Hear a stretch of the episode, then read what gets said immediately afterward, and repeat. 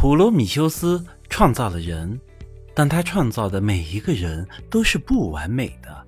为了掩饰自己创造人类时的失误，普罗米修斯想出了一个办法，那就是在每个人的脖子上挂两个口袋，